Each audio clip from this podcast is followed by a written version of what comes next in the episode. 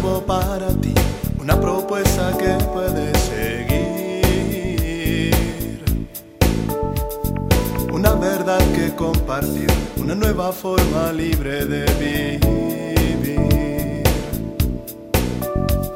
un sencillo estilo de servir, el camino hacia la santidad.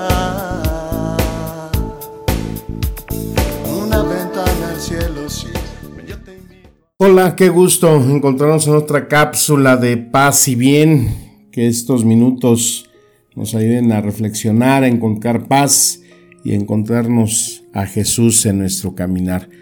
Estaba reflexionando el capítulo 8 de Juan y es ese episodio donde estos escribas y fariseos le llevan a una mujer a Jesús que ha sido sorprendida en adulterio la ponen en medio, le dicen, maestro, esta mujer ha sido sorprendido en flagrante adulterio. Y Moisés manda apedrear a estas mujeres. ¿Tú qué dices? Y la respuesta de Jesús siempre sabia, siempre oportuna. El primero que esté libre de pecado, que arroje esa primera piedra. Y recordé que hace algunos años vi una película que te recomiendo que se llama El secreto de Soraya.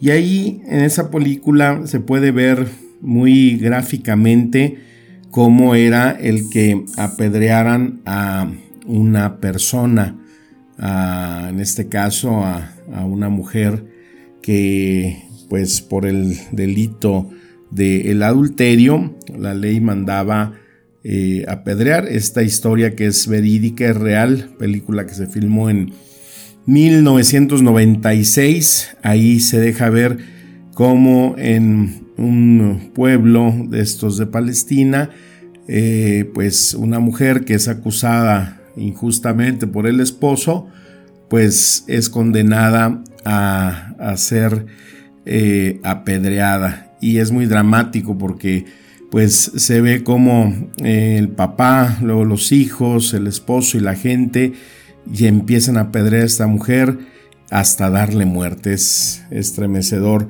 Y ahí pues se puede uno imaginar cómo eran estos episodios en los tiempos de Jesús cuando a alguien se le apedreaba.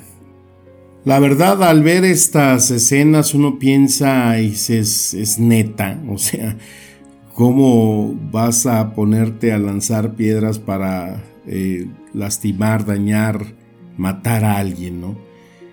Y tristemente, si reflexionamos esta acción de seguir eh, lanzando piedras, pues lo seguimos haciendo, pero estas piedras ahora son eh, lo que llamamos ahora las famosas redes sociales. Ahí constantemente, día con día, estamos viendo cómo cuando alguien comete algún acto inmoral o cuando eh, comete un acto escandaloso, inmediatamente aparecen los famosos hashtags donde eh, Lady Tequila, donde Lord Calzones, ¿no? Porque se andaba desnudando, eh, donde Lady uñas de gato, que porque arañó al policía que se la quería llevar. Y después de que circula el video, la noticia en esas redes, entonces aparecen todos los apedreadores.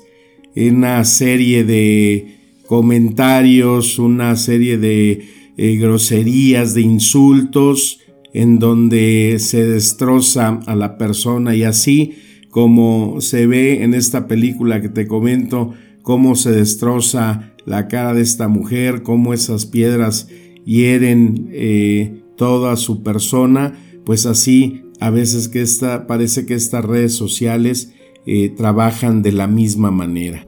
Y es que como que parece que al ver cuando alguien está caído, se enciende en nosotros esa llama moralina, ¿no? Que qué onda, güey, ¿cómo es posible que hayas hecho eso? ¿Y cómo es posible que te pongas tan grave? Y dices, bueno, la pregunta es a ti, ¿quién te dijo que tienes que arrojar piedras sobre el que se ha equivocado. ¿Quién te dijo que tienes la autoridad para proferir palabras condenatorias? ¿Quiénes somos nosotros para, como cristianos, que nuestra verdadera función reside en salvar vidas, en salvar almas, en acercar personas a Dios? Nos demos muchas veces a esta terrible crítica, a este terrible arrojar piedras sobre los demás. Esto llega a ser a veces tan lamentable que ha llegado personas a quitarse la vida porque no soportan ese lastre de ser castigados con las palabras, con la desaprobación que eh, los otros dan sobre ella. Vemos que ahora esta forma de relacionarnos a través de las redes sociales a veces es demasiado dañino porque muchas veces eh, las personas viven con un vacío interior.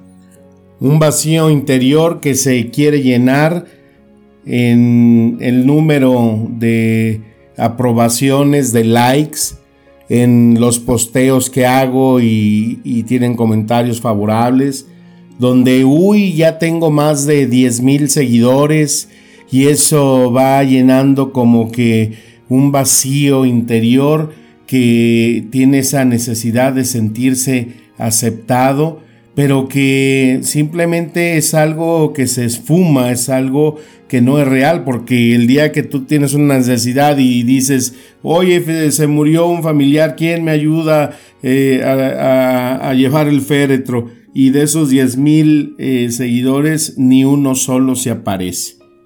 Y es que esto parece que es algo adictivo, ¿no? El saber que estoy siendo un foco de atención donde ahora estos jóvenes que nos ayudan en el equipo eh, digital donde estamos transmitiendo eh, pues los diferentes eh, actos litúrgicos devocionales y que, ay, Fray, ahora nos vieron tantos y que se están conectando de tantos lados y que esto, y, y le bueno, tranquilos, o sea, eh, nos vean, no nos vean, sean muchos, sean pocos, tenemos nosotros una labor que es más trascendente, una labor que simplemente lo que nos toca hacer es este, eh, transmitir, es este, dar el mensaje y que nunca se nos olvide que es Dios, el Espíritu Santo, quien pone y dispone a dónde y a quién le toca el corazón con sus palabras, con algún acto litúrgico, con un momento